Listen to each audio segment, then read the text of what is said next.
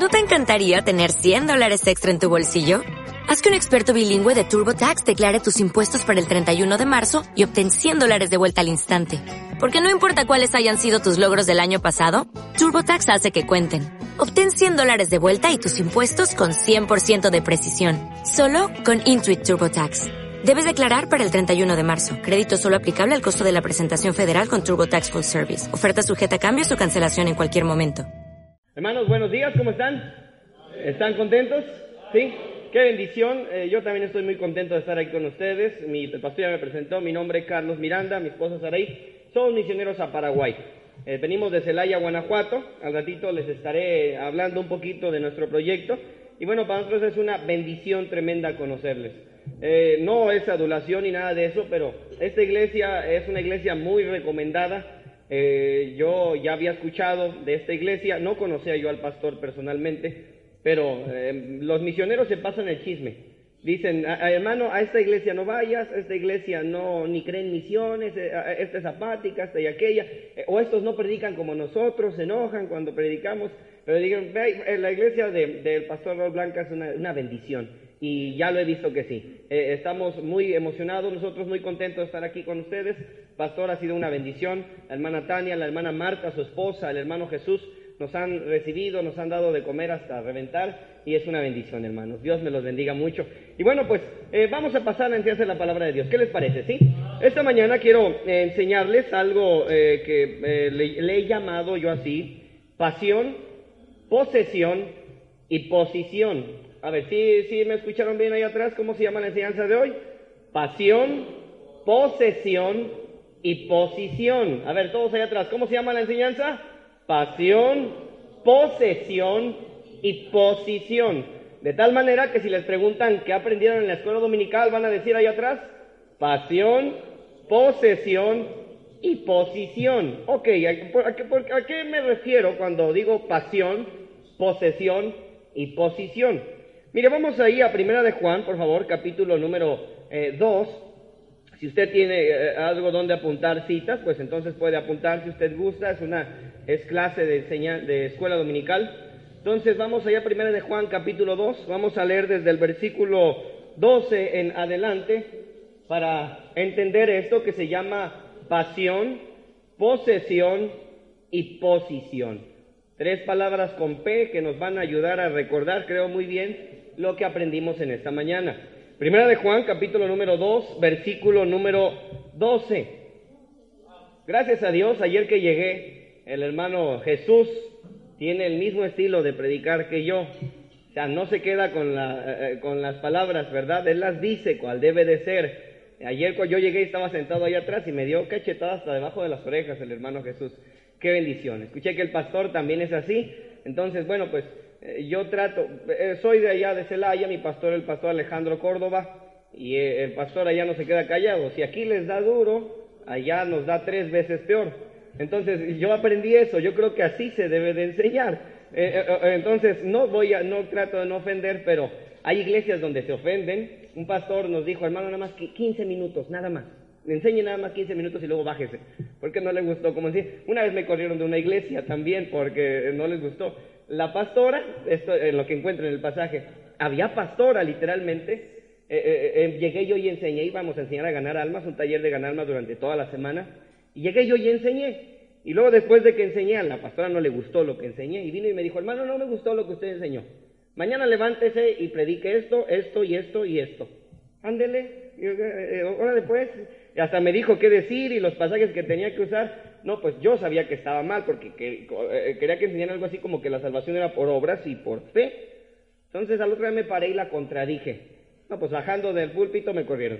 Me mandaron a la central. Entonces, hermanos, doy gracias a Dios eh, este, eh, que ustedes sean una iglesia que ama la predicación, que tengan un varón de Dios que les predique la palabra de Dios. Gracias a Dios. Por eso, eso es un privilegio tremendo. Bueno, en 1 de Juan capítulo 2, versículo 13, ¿lo tienen todos ahí?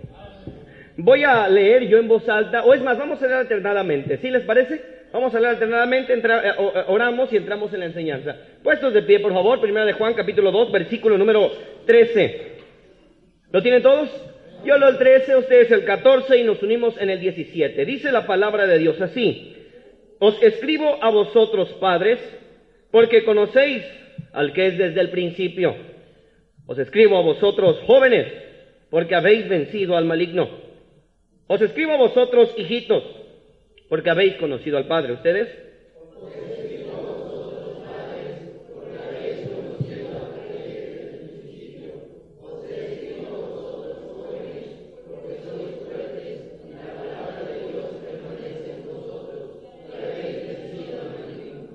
No améis al mundo, ni las cosas que están en el mundo. Si alguno ama al mundo, el amor del Padre no está en él. ¿Ustedes?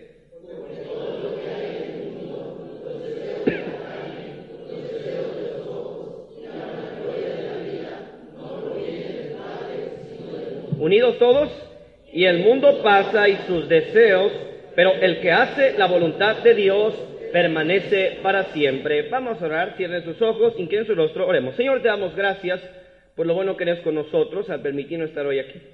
Te ruego, Dios mío, que bendigas esta enseñanza. Toca mis labios, úsame con tu poder, te lo ruego, y llénanos de tu precioso Espíritu Santo. Trae convicción a nosotros y déjanos, Señor, escuchar claramente tu voluntad y danos de tu gracia para ponerla en práctica. Te lo ruego esto en el precioso nombre de Cristo Jesús.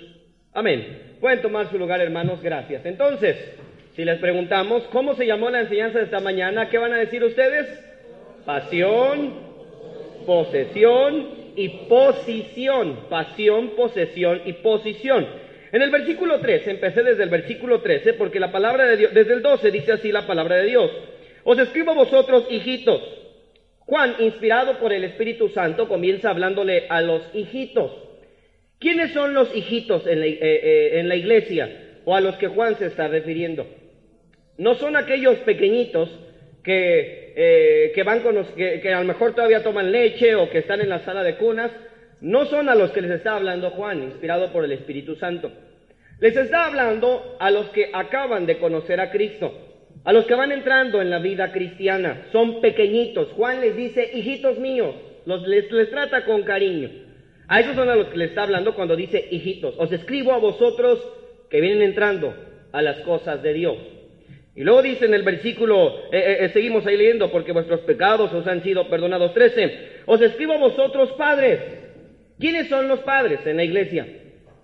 Son aquellos que ya tienen sus sentidos espirituales más ejercitados. Es decir, que ya pueden ser de bendición a otras personas que ya vienen a la iglesia no para que les enseñen, no para que les den, no para que los procuren o los visiten, sino que ellos ya están haciendo todo eso por alguien más, poniendo a otra persona en primer lugar. ¿Me está siguiendo? Esos son los padres, dicen los pentes, los que ya pueden ministrar a otra persona. usan mucho esa palabra, esa frase. Bueno, esos son los padres en la iglesia. Y luego dice la palabra de Dios, os escribo a vosotros padres porque conocéis al que es desde el principio. Punto. Y luego dice, os escribo a vosotros jóvenes porque sois fuertes. ¿Quiénes son los jóvenes, por otra parte? Son aquellos que están entre los hijitos y los padres, aquellos que van ejercitando sus sentidos espirituales, aquellos que tienen vigor en las cosas de Dios, que están agarrando fuego, que para mí son mis favoritos, porque estos vencieron al maligno, salieron victoriosos, era un desafío para Satanás. Ok, bueno, ahora, Juan les está hablando a, a todas las personas que vemos en una iglesia, así sean los pequeñitos que van entrando a las cosas de Dios, o los jóvenes que ya tienen un poco más de fuego, así como aquellos que ya son más fuertes espiritualmente, más maduros, como el pastor, o como el hermano Jesús, o, como aquellos hermanos que están en el coro, que ganan almas, como aquellos también que vienen llegando a la iglesia, a lo mejor usted es un invitado hoy que ayer conoció a Cristo como Salvador. Usted, eh, eh, eh, Juan les está hablando a esos tres niveles de cristianos. Y lo que Juan quiere decir es, lo que está diciendo es, oye, si tú eres pequeñito en la iglesia, si tú eres un joven o eres un padre, escúchame bien. Ponme mucha atención porque voy a decirte lo que Satanás utilizará para desviarte de las cosas de Dios. Si tú eres hijo, eres joven o eres un padre, no me importa quién seas, préstame mucha atención, porque voy a mencionarte todo lo que Satanás utilizará para atacarte, para ponerte a un lado de la voluntad de Dios. Por eso sigue diciendo en el versículo número 15. Ahí está lo que les quiere decir. No améis al mundo, ni las cosas que están en el mundo. Si alguno ama al mundo, dice la Biblia, el amor del Padre no está en él. Porque, ahí está, mire la frase que sigue en el versículo 16. Porque todo. ¿Sí está viendo? Todo. Dice Juan, hey, escúchame bien, te voy a mencionar todo lo que Satanás utilizará para atacarte, todo lo que hay en el mundo. ¿Qué es todo lo que hay en el mundo? ¿O qué es todo lo que Satanás utilizará para atacarte? Todo lo que hay en el mundo, dice, los deseos de la carne, los deseos de los ojos y la vanagloria de la vida. Esto es lo que Satanás utilizará para atacarte. No me importa quién eres, y te ruego que me prestes mucha atención, porque corres un peligro muy grave, muy fuerte, de que Satanás te desvíe de las cosas de Dios. Y el, y el mundo pasa y sus deseos, pero el que hace la voluntad de Dios permanece para siempre. Esta mañana vamos a estudiar esas tres cosas que Juan nos está diciendo que Satanás utilizará para atacarnos. Los deseos de la carne, los deseos de los ojos y la vanagloria de la vida, o pasión, posesión y posición. ¿Les parece? Lo primero que Satanás utilizará para atacarlo está en el versículo número 16. ¿Qué dice el versículo 16? Porque todo lo que hay en el mundo, y luego dice, empieza diciendo, los deseos de qué? De la carne, los deseos de la carne. Eso es lo primero que Satanás utilizará para atacarte. ¿A qué se refiere la Biblia cuando está hablando de los deseos de la carne? ¿A qué se refiere? Bien, mire, no se está refiriendo a sus huesos, a sus músculos cuando habla de la carne, a sus cabellos o a sus nervios, no se está refiriendo a eso. Cuando la Biblia se refiere a los deseos de la carne en este pasaje, se está refiriendo a esa antigua naturaleza que usted y yo heredamos desde nuestro padre Adán. Cuando usted nació por primera vez, por ejemplo, yo nací en 1992 en la clínica de Linz, ahí yo heredé esa vieja naturaleza, ahí vino mi primer nacimiento. Usted a lo mejor nació aquí en Chilpancingo, allá en 1970 y tantos, o en el hospital fulano de tal. Ahí venía ya con usted, en ese primer nacimiento, esa antigua naturaleza, esos antiguos deseos que vienen heredados desde su padre Adán. Y cuando la Biblia se refiere a los deseos de la carne, se está refiriendo al área física, al área material, al área carnal. Por ejemplo, ¿cuántos hoy por la mañana se levantaron con hambre? despertaron y tenían hambre. Yo tenía hambre hoy por la mañana, ¿verdad? Creo que nada más Josué. ¿Nadie más tenía hambre por la mañana? ¿Sí? Ok, eso significa que estamos sanos, ¿verdad? Creo que una persona que no tiene hambre por la mañana, algo anda mal con esta persona. ¿O cuántos de aquí, jóvenes, tienen atracción por alguna señorita? ¿Cuántos? Y, si hay alguien que no le va, eh, que no, este, qué bendición, allá, ya me estaban espantando. Si hay alguien aquí de los jóvenes que no le atrae a alguna señorita, hay que hablarle de Cristo. O sáquenlo de aquí, quémenlo con leña verde. Ok, a ver, jóvenes, ¿cuántos de aquí sienten atracción por alguna señorita? A, ver, ah, qué bueno, qué bueno, ya me estaban espantando, qué bendición. Señoritas, de igual manera. Ok, lo que le quiero decir es que todo esto es normal y es correcto y eso es lo que usted heredó en su primer nacimiento, en su antigua naturaleza. Hay unos eh, eh, que tienen sueños, deseos, metas, ambiciones para su familia y eso es correcto, eso es normal. El deseo eh, sexual, la atracción sexual también es correcta, es normal, es, algo que honra a Dios. Ok, ahora, cuando Satanás toma esa antigua naturaleza, esos antiguos deseos, y los pervierte, es cuando la Biblia le llama los deseos de la carne o los deseos de su antigua naturaleza.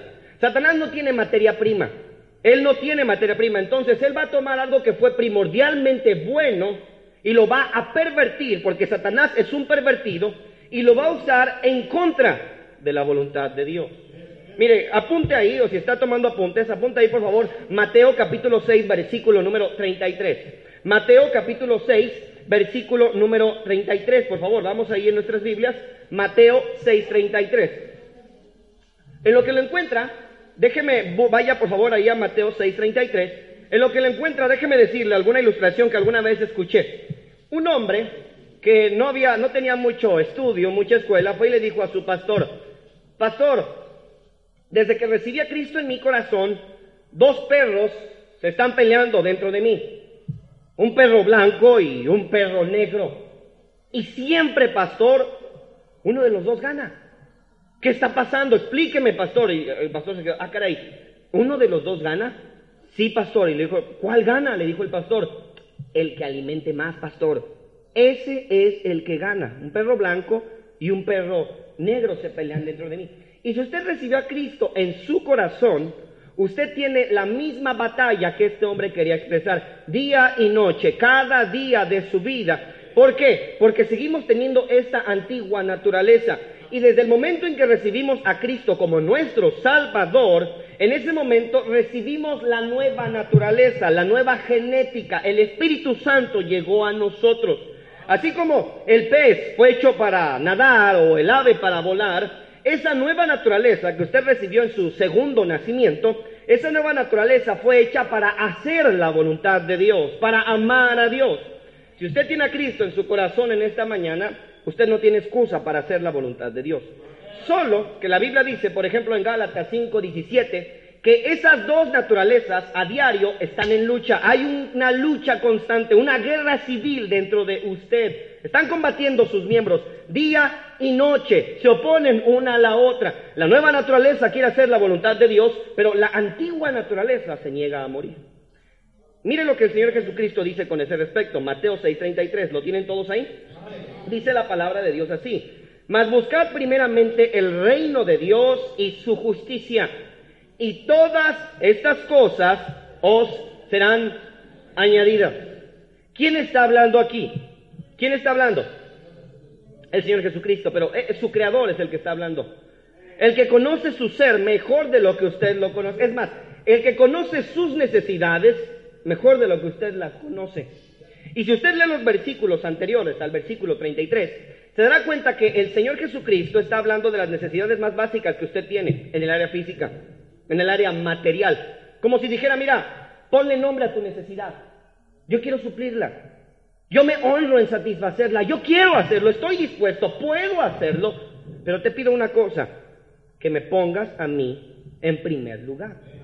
¿Por qué? Ah, porque una persona que se enfoca o se preocupa por satisfacer sus necesidades físicas o esos antiguos deseos es un pervertido es un pervertido. Recuerde, Satanás es un pervertido y le dije, toma algo que fue primordialmente bueno y lo usa en contra de la voluntad de Dios. Es decir, esa persona que se está enfocando en satisfacer sus necesidades, usted puede examinar su lista de prioridades y Dios no va a estar en su lista de prioridades. Primero está mi deseo, primero está mi necesidad, primero está mi pecado y luego está lo que yo quiero y porque me gusta lo quiero seguir haciendo y tal vez hasta el último esté Dios.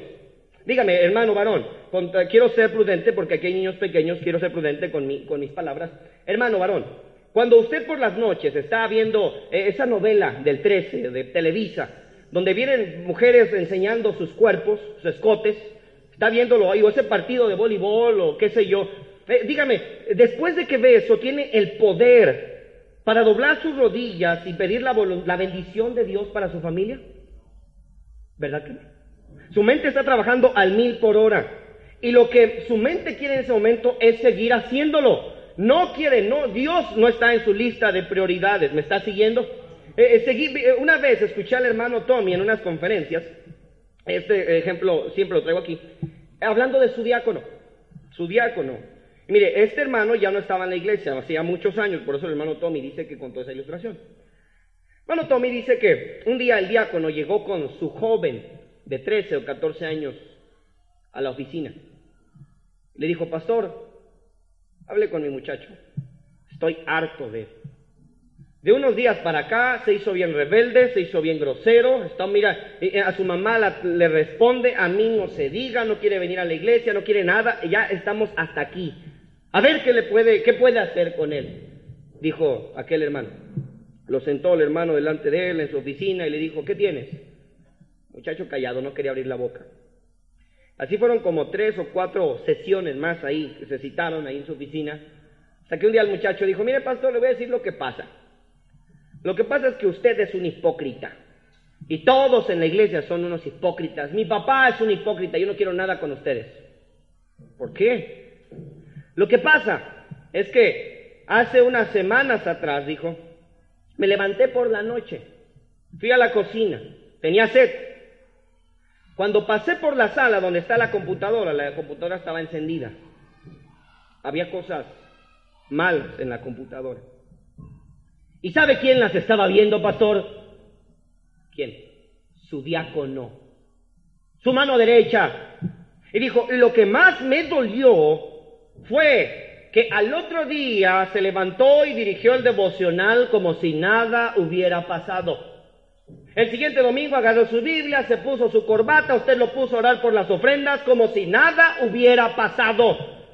Es un hipócrita y usted también debe ser igual, no quiero nada con ustedes, dijo el muchacho.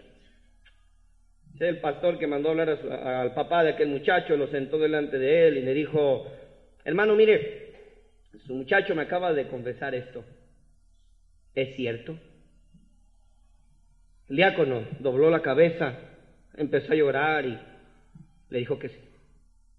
Hermano, por favor, ¿cuánto tiempo tiene batallando con esto? Y él dijo, mucho tiempo, pastor. ¿Hoy en día sigue con este problema? Sí, pastor.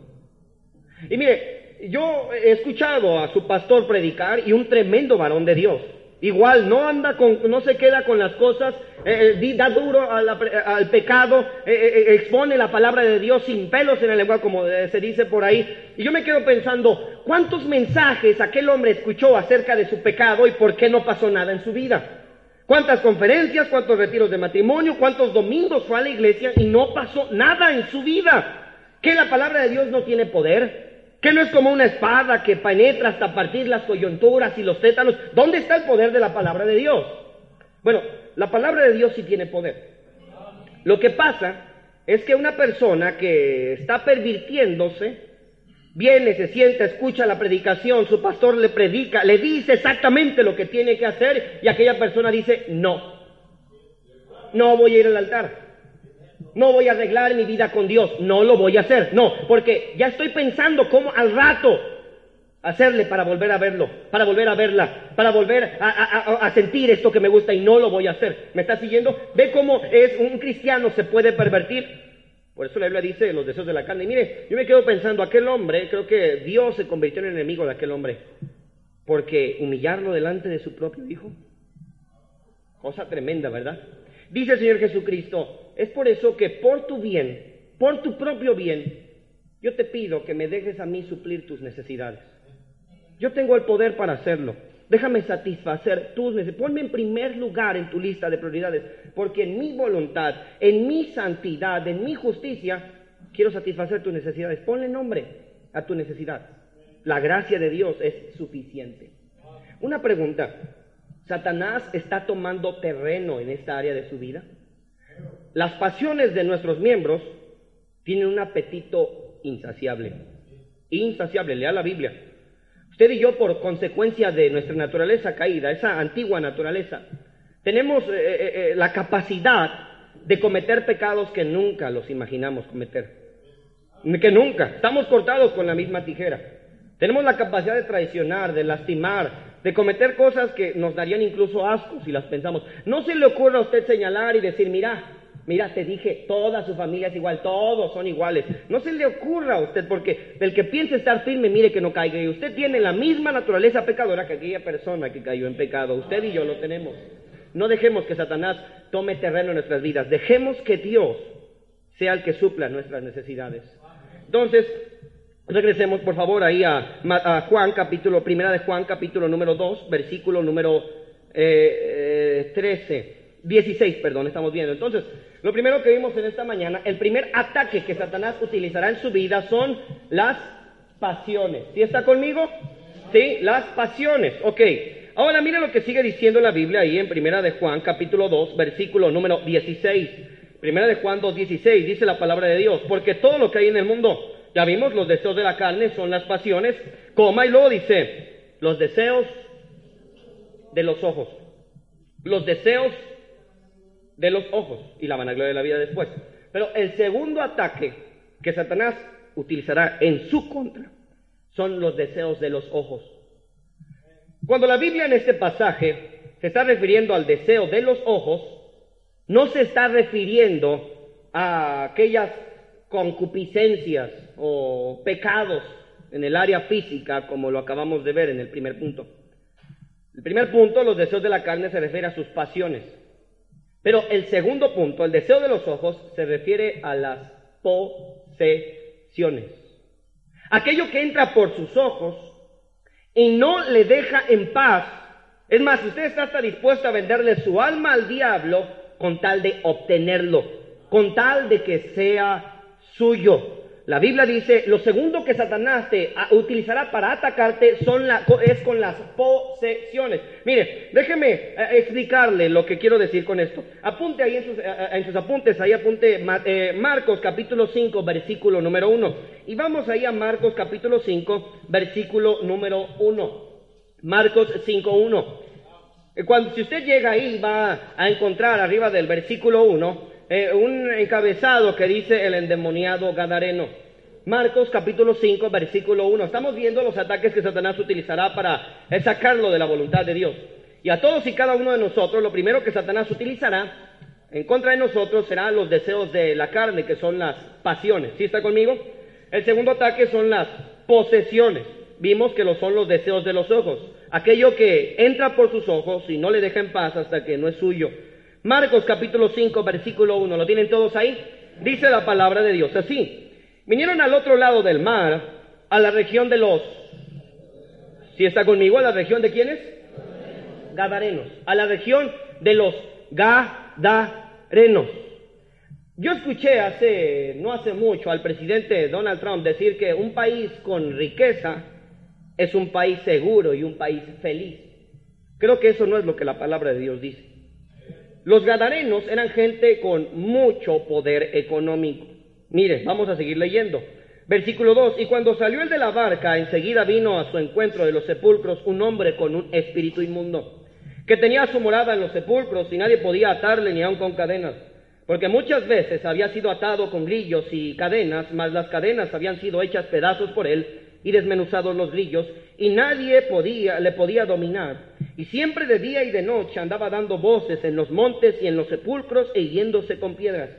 Cuando vio pues a Jesús de lejos, corrió y se arrodilló ante él. Y clamando a gran voz dijo, ¿qué tienes conmigo, Jesús, Hijo del Dios Altísimo? Te conjuro por Dios que no me atormentes, porque le decía, sal de este hombre, espíritu inmundo. Y le preguntó, ¿cómo te llamas? Y respondió diciendo, Legión me llamo porque somos muchos. Y le rogaba que no los enviase fuera de aquella región. Estaba allí, estaba allí cerca de él un monte, en un monte un gran hato de cerdos paciendo. Y le rogaron todos los demonios diciendo, envíanos a los cerdos para que entremos en ellos. Usted sigue leyendo, el Señor Jesucristo sacó los demonios de ese hombre y los demonios se metieron a los cerdos, los cuales cayeron en un despeñadero. La gente de Gadara se enojó porque el Señor Jesús había matado a sus cerdos. Pero el hombre al que estamos viendo, el endemoniado gadareno, vivía la vida más triste que usted puede imaginar. El pecado en su vida lo tenía encadenado, estaba en las garras de Satanás.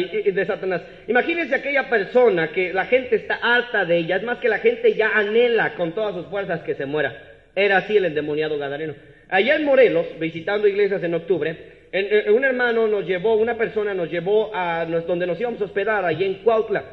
Íbamos llegando ahí a, donde nos íbamos a hospedar y dijo, ese de ahí ya, nos tiene hartos a todos y no se puede morir. Era una persona que no tenía brazos, tenía nada más aquí dos pedacitos como si fueran de cuero que los movía. Y dijo, mira, no tiene brazos porque el único día que trabajó lo pusieron a pintar, agarró el rodillo y tocó el cable de electricidad y que se electrocuta. Y que se le queman las manos y se le quema todo esto. Y estuvimos en paz, dijimos, ya se murió, qué bueno. Y que no se muere. No se murió y dijo, eh, y es que mira, perdóname, pero ese, a ese perverso, aquella muchacha que abre su frutería a las seis de la mañana, llegó, la asaltó y le hizo cosas malas. A su propia madre le hizo cosas malas. Ya se metió a robar aquí. Es más, dijo, aún no tiene manos. Y el otro día venía corriendo con la televisión que se había robado. La amarró, quién sabe cómo, de aquí de la frente y la traía en la espalda colgando y dijo, ya estamos hartos de esa persona. esa persona, yo imagino que es como el endemoniado Gadareno. Una vida tan triste. Una vida alejada de Dios, en las garras de Satanás. Ahora, ¿por qué? ¿Qué tiene que ver esto con los deseos de los ojos, con las posesiones? Ok, el problema es que en el versículo 1 dice, vino el Señor Jesús a la región de los, ¿de los quiénes? Gadarenos. Apunte ahí en sus apuntes, o escriba en sus apuntes, Números capítulo 32. Números capítulo 32, por favor. Ahí, eh, si está tomando apuntes, escriba Números capítulo 32, versículo número 1. Gracias, hermano, muchas gracias.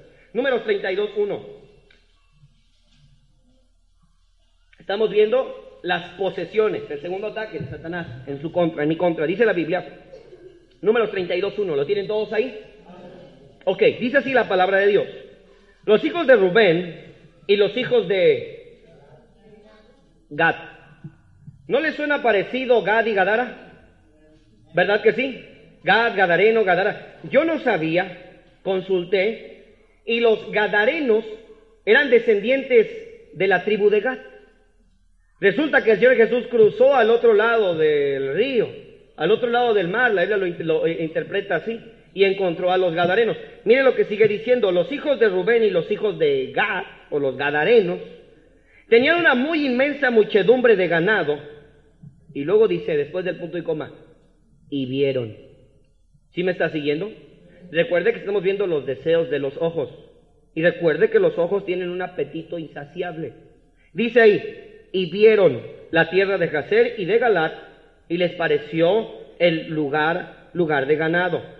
Dos, vinieron pues los hijos de Gad y los hijos de Rubén y hablaron a Moisés y al sacerdote Eleazar y a los principales de la congregación diciendo, cuatro, versículo cuatro, la tierra que Jehová hirió delante de la congregación de Israel es tierra de ganado y tus siervos tienen ganado. Cinco, por tanto dijeron, si hallamos gracia en tus ojos, dese esta tierra a tus siervos en heredad, y mire, la, mire lo que la condena que ellos se dan, dice, y no nos hagas pasar el Jordán y no nos hagas pasar el Jordán. Una pregunta, hermano, usted que conoce la Biblia, ¿cuál era la voluntad de Dios para ellos? ¿Por qué salieron de Egipto? ¿Que estuvieran antes del Jordán o después del Jordán? Exactamente, para eso salieron de Egipto, para estar después del Jordán. Yo creo que estos ya a punto de cruzar a, a donde Dios quería que estuvieran, echaron un vistazo y la cosa no se veía muy buena. Se veía muy árido, muy seco y dijeron, no, yo sé que es la voluntad de Dios que yo esté acá, pero mi familia se va a morir de hambre. Tengo que proveer para los míos. En cambio, acá donde estoy viendo, me gusta. Esto que está entrando por mis ojos es bueno. Aquí puedo tener más ganado, aquí puedo tener más siervos, más tierras, aquí puedo progresar. Y eran inmensamente ricos. ¿Quién les había dado toda esa riqueza? Dios.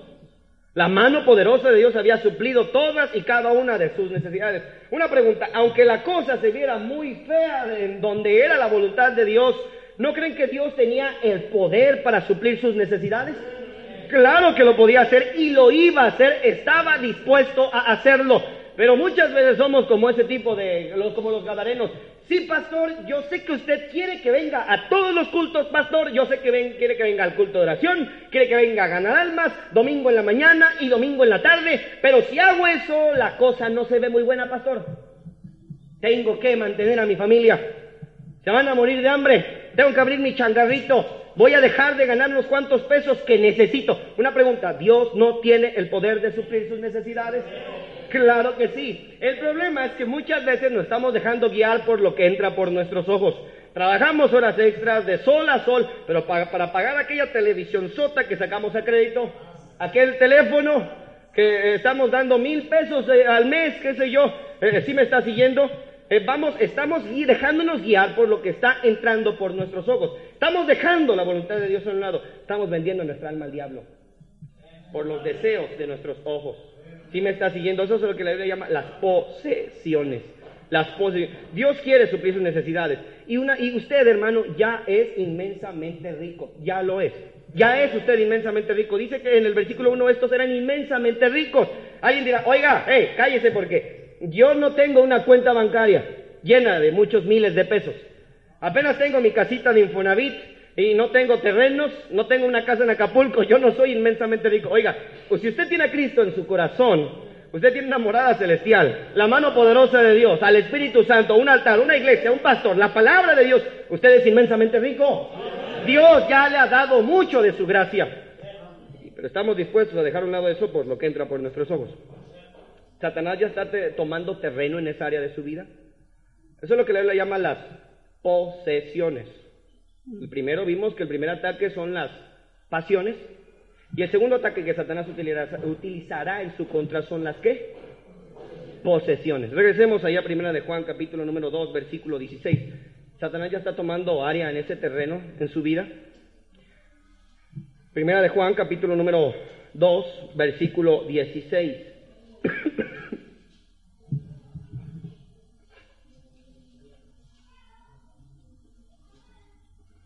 Dice la Biblia así.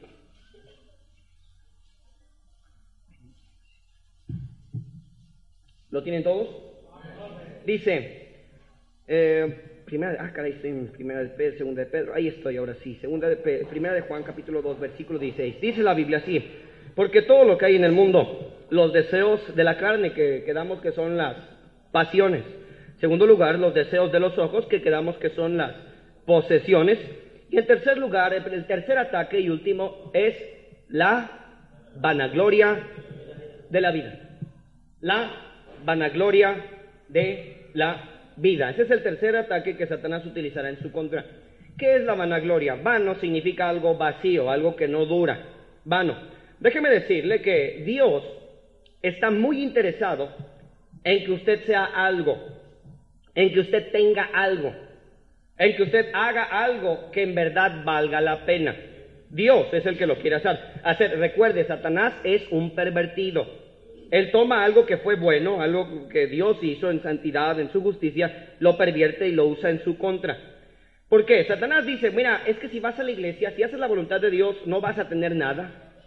Nunca serás alguien y nunca harás algo que valga la pena de tu vida.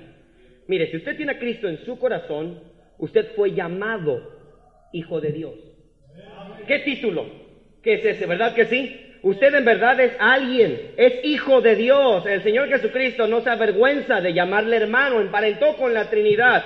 La Biblia dice que los justos heredarán la tierra. Así lo dice la Biblia. Dígame, Dios quiere que usted tenga algo. Y mire, eh, eh, quiere hacer algo que en verdad valga la pena, algo prominente. Gane almas.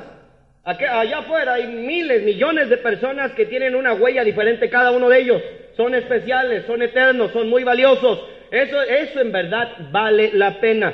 Pero Satanás es un pervertido y dice, no, no, no, no, no. Aquí es donde tú tienes que hacer algo, ser algo y tener algo. Aquí es donde tú tienes que dejarte guiar por esto. Tienes que buscar esto. Que la gente sepa quién eres tú. Que todos vean que tú eres Juan Treviño de la Garza y Garza. Mira, y que, que, allá la vecina, doña Juana, casó a su hija. Y bueno, pues hubo un banquetazo. Hubieron como 500 personas, hubo mariachi, dieron, eh, eh, no sé, lomo de cerdo, qué sé yo. Hasta llegó la muchacha en una carroza y con unos dos caballos bien bonitos. Pues que contigo no sea la excepción. No tenemos para pagar el banquete, ni el salón, ni la comida, pero vamos a sacar un préstamo a la caja y vamos a que nos metan al buró de crédito, nada más para que vean que nosotros somos alguien. Juan Treviño de la Garza y Garza, sí señor, sí me está siguiendo. O que mire, eh, que no sé, que ya eh, eh, allá en mi trabajo mi compañero se compró un carro nuevo. Bueno, pues para que yo también encajar con ellos, pues también voy a la agencia a comprar un carro que no necesito con el dinero que no tengo para caerle bien a gente que ni me cae bien. Eso es la vanagloria de la vida. Satanás es un experto en esto. Satanás es muy bueno. Mire, allá en mi rancho, no sé aquí, pero hay muchos que se van a Estados Unidos, y yo estoy en contra de eso, por el engaño de que, bueno, para que vean que mi primo hizo un terrenito y llegó con su trocota ahora en diciembre, pues yo también. Para que me vean que yo también puedo. Me está siguiendo y arriesgan su vida, son ilegales, están mal y dejan a su familia, a su esposa, a sus hijos solos. Nada más para que vean que yo. Aquí mi chicharrón estruena. Satanás es el dueño de esto. Satanás dice, mira, tú eres gente chévere, gente in. Y la gente chévere trae un caballito aquí en la camisa. Ajá. La gente chévere trae un teléfono con una manzanita aquí. Ajá, e, e, exactamente. La gente chévere trae los tenis, el traje, esto. Y tú eres de, ese, de esa gente. Ven y tómate un café de 200 pesos en Starbucks, nada más para, porque aquí viene la gente chévere, la cual eres tú. Y, nosotros nos vamos de eso, hacemos eso, trabajamos horas extras, dejamos a un lado la voluntad de Dios, nada más para que vean que yo soy alguien. Mire, yo no tengo nada. Con los que usan una camisa con caballito, hermano allá atrás ya dijo, ya se escondió, ¿verdad? Eh, eh, eh, no tengo nada cuando Dios lo provee. Es más, hermano, si no le queda alguna, soy talla mediana, nada, no es cierto, no se la crea. Yo estoy de acuerdo cuando no hay problema, cuando usted tenga su carrera, su casa, su carro, cuando Dios lo ha provisto. Cuando usted no está dejando a un lado la voluntad de Dios con tal de obtenerlo. Mire, el, el ejemplo de los gadarenos. Llegó el Señor Jesucristo a Gadara. El Señor Jesucristo llegó a Gadara con la descendencia de Gad. ¿Y estos qué le dijeron? Lárgate, lárgate de aquí, Jesús. ¿Por qué? Porque prefiero mis cerdos, prefiero mis riquezas. ¿Cuántos cerdos había en esa tarde ahí? ¿Dos mil cerdos? ¿Tres mil cerdos? Un hato de cerdos, yo averigué en el diccionario, y puede ser dos mil, pueden ser cinco mil, pueden ser diez mil cerdos. ¿Cuánto cuesta hoy un chancho para hacerlo carnitas? ¿Cuánto cuesta? Tres mil pesos. Hagamos la cuenta, tres mil por cinco mil. Pues era mucho dinero, ¿verdad? Era mucho dinero, ok. Era muchísimo dinero. Eran gente con poder económico. Y, no, y, es más, Dios, el Señor Jesús a lo mejor hubiera usado ese, esa economía, eh, eh, qué sé yo, eh, si ellos lo hubieran recibido. Pero ellos dijeron, lárgate, porque prefiero mi carrera, prefiero mi casa, prefiero mi dinero, prefiero mi trabajo, antes que tú, Jesús, lárgate de aquí. ¿Le gustaría a usted que su descendencia le dijera así a Jesús? Cuando llegue a su tierra, a querer hacer algo y derramar de su gracia? ¿Le gustaría tener un endemoniado gadareno en su vida? ¿En su descendencia? ¿Verdad que no? Ah, no. Es el engaño de Satanás.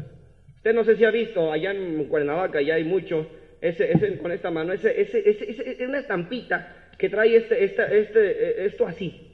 ¿Lo ha visto en los carritos, en los carros, atrás de los carros? Una, esta manita con, pegándole a este dedo. ¿No lo ha visto? Yo lo he visto mucho. Eh, eh, yo conocí a alguien que fue con esos rateros y 300 dólares pagaba la hora para que según le programaran su mente para que fuera una persona exitosa. Pero lo que les enseñaban era no tener misericordia, a poder tumbar a la gente. De hecho, esto es lo que significa, es túmbalo, pégale en el corazón cuatro veces y no se levantará, es lo que significa. Si tu papá se está muriendo, se está arrastrando, y eso, eso, y si tú lo ayudas, es obstáculo con tal de que tú logres tus metas, déjalo que se muera. No es tu culpa, no tengas misericordia de él. Si tu hermano, tu esposa, qué sé yo, eh, eh, si es el gerente, tienes que tumbarlo con tal de tú llegar a su puesto, túmbalo. No tengas compasión de él, por eso pégale en el corazón cuatro veces y no se levantará. Y mucha gente iba con el engaño, no, es que me enseñarán a ser exitoso, que a tener algo, a ser alguien en la vida, que yo sea alguien reconocido. Es Satanás. Es Satanás y mucha gente hasta pega su estampita ahí atrás en su carro. E, este, este dedo tiene una arteria directa al corazón. Es el único dedo que tiene una arteria directa al corazón, es lo que está diciendo. Pégale en el corazón cuatro veces. ¿Me está siguiendo? Y recuerde, Dios sí quiere que usted sea algo, que tenga algo, que haga algo prominente. Ahora, ya con esto termino. Por favor, no se vaya con el engaño de que a usted no le va a pasar. Hay gente que le enoja este tipo de enseñanzas porque lo que estoy haciendo es pegarle a lo que más le gusta, al mundo, al deseo de su carne, a su pornografía, a su trabajo, le estoy pegando. Entonces eh, viene un predicador y viene, enseña esto y le dan Lucas, le dicen a los chavos en mi tierra, lo tiran a loco, ¿verdad? Pero, ¿recuerda usted cuando el Señor Jesucristo ayunó 40 días y 40 noches? Después de haber ayunado 40 días y 40 noches, vino a él el tentador. ¿Y sabe con qué le atacó? Con la pasión, con la posesión y con la posición. ¿Cómo es eso? Sí, tenía hambre el Señor Jesucristo. Ella dijo, si eres hijo de Dios, di que estas piedras se conviertan en pan, come de ellas, suple, satisface tú por tu propia mano los deseos de tu naturaleza, de tu carne. Es lo que quería hacer. Lo estaba atacando con las pasiones. Sí, pero el Señor Jesús no cayó. Luego lo llevó a un monte muy alto, ¿no? Le llevó al pináculo del templo primero y le dijo, mira, échate abajo, porque escrito está que mandará sus ángeles para que no tropieces, para que no caigas en piedra. Dios podía mandar a sus ángeles, pero lo que quería es que el Señor Jesús hiciera una entrada triunfal o una entrada extraordinaria en Jerusalén para que todos le aplaudieran, para que todos lo reconocieran como el Mesías sin que llegara a la cruz. Y por último le dijo, lo llevó a un monte muy alto y le dijo, todo esto te daré si postrado me adorares. Lo estaba atacando con las posesiones. No cayó el Señor Jesucristo. Mire, yo, eh, eh, eh, Satanás no tenía ventaja delante de su creador. No tenía ventaja delante del Señor Jesucristo. Pero lo que me llama la atención de su ataque es que tuvo la osadía de atacar al Señor Jesucristo. Y con esto quiero preguntarle, ¿por qué a usted y a mí no? ¿Por qué Satanás a usted no lo va a atacar de la misma manera? Si se atrevió a atacar a su propio creador, ¿quién es usted delante de su creador? ¿Me está siguiendo? Que no, no, no, no diga, a mí no me va a pasar, cállate, estás mal, estás, eh, está chiflado, predicador. Estoy leyendo la palabra de Dios. Pero mire, y, lo que dice la Biblia ahí, el 17, versículo 17, 1 Juan 2, 17 dice, y el mundo pasa y sus deseos, el mundo pasa y sus deseos, pero el que hace la voluntad de Dios dice, permanece para siempre. El mundo pasa. No sé cuándo, pero estoy seguro que la trompeta sonará. Tal vez hoy por la noche, mañana por la mañana o, pasado mañana, la trompeta sonará y estaremos al lado de Dios alabando el dulce nombre de nuestro Salvador. Gloria a Dios por eso. Y quiero preguntarle, cuando estemos allá en la eternidad alabando el nombre de Dios, ¿dónde estarán o qué será de esos, de esos juguetitos, de esas moditas, de esas novedades que el mundo ofrece? ¿Qué será de ellos? Si es que existen, no serán más que basura. Eso por lo cual usted estuvo, invirtió, trabajó, se cansó, fatigó, vendió su alma al diablo. Si esa casa, ese viaje, ese carro, eso no será más que basura si es que existe. El mundo pasa. Muchas veces estamos invirtiendo, fatigándonos, trabajando, pintando la cubierta de un barco que se está hundiendo, que está condenado. Este mundo pasa. Pero muchos, muchas personas no les importa, porque miren lo que dice el versículo número 15. No améis al mundo ni las cosas que están en el mundo. Punto. Y luego mire esta tremenda verdad. Si alguno ama al mundo, si es que hay alguien aquí que ama al mundo, dice la Biblia, la razón por la que ama al mundo es porque el amor del Padre no está en él. Note que la Biblia está diciendo, hey, no dice, más bien, no lo dice así, no dice, oye, si tú amas al mundo, el amor del Padre se va a alejar de ti. No lo dice así. Dice, la razón por la que tú amas al mundo es porque nunca has conocido al amor del Padre. No lo tienes, no conoces al amor del Padre. Y una pregunta, ¿quién es el amor del Padre? ¿Cómo se llama el amor del Padre? Se llama Jesús. Él es el amor del Padre. Está diciendo, la razón por la que tú no amas o porque amas al mundo, te, te aferras a este mundo es porque no conoces al amor del Padre, no lo conoces. Yo no soy muy espiritual, mi esposa y yo vimos una película verídica sacada de un libro llamada La Habitación, se la recomiendo, no es obscena, no nada de eso. Se llama La Habitación, es verídica. Una, eh, eh, eh, alguien, una reportera escribió la historia de una joven de 17 años que fue secuestrada. Si no me equivoco, duró 6 años secuestrada o 7 años secuestrada en un búnker contra bombas Nada más había una ventana arriba en el techo como de 30 por 30 donde había un cristal antibalas donde ella podía, le entraba la poquita luz del sol. La puerta tenía una clave para salir. Duró secuestrada en Canadá, seis años. El secuestrador la violaba cada noche y tuvo un hijo ella del secuestrador. Ese niño cuenta que le salvó la vida. Pero lo curioso, lo que quiero llegar es que ese niño creció dentro de ese cuartito de dos por dos. Y para ese niño, ese cuartito de dos por dos era su vida, su mundo, era todo. La televisión, el refri, la estufa, la cama, una plantita, el baño, y en las mañanas se levantaba o la televisión, o la planta, o la baño, o la... Era todo, era todo. Un día la mamá desesperada comenzó a, a, hablarle del mundo afuera, para, porque ella quería salir. Le dijo, mira, lo que ves en la televisión es real. Hay, hay pájaros, hay plantas, hay árboles, el cielo es tan azul, hay nubes, él se negaba, él decía, él lloraba y decía, estás loca, estás mal, no, no existe nada de eso, no, no, no lo quiero creer, no, no hay nada. El niño no lo conocía. Su mundo era ese cuartito y él lloraba porque él decía que su mamá le estaba contando cosas tontas, ilógicas, absurdas.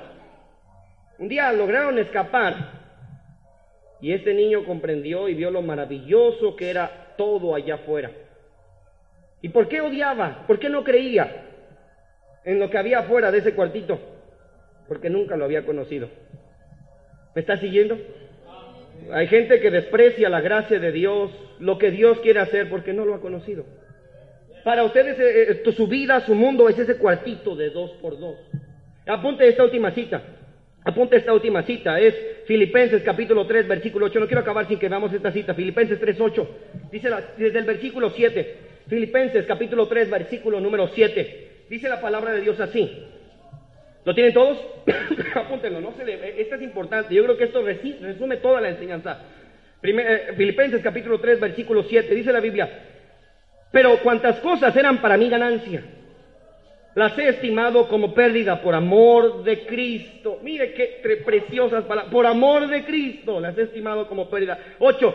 Y ciertamente aún estimo todas las cosas como pérdida por la excelencia del conocimiento de Cristo Jesús, mi Señor. Por amor de el cual lo he perdido todo y lo tengo por basura para ganar a Cristo. Todo lo he perdido, todo en este mundo es basura para mí, con tal de amarlo a Él, de conocer, porque lo he conocido a Él, todo es basura. ¿Usted piensa así en esta mañana?